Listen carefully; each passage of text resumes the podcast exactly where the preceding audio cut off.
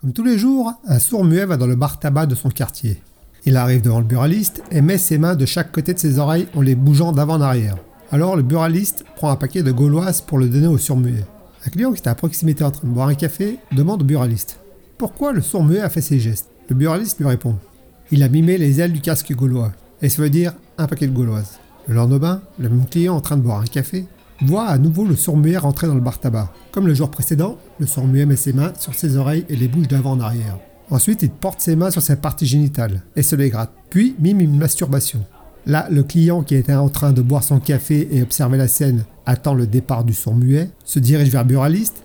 Il lui a dit pour le paquet de gauloises, j'ai compris, mais pour le reste. Alors le buraliste lui répond Aujourd'hui, il voulait un paquet de gauloises, un morpion et un solitaire. Merci d'avoir perdu votre temps, ma compagnie, et à bientôt pour de nouvelles aventures.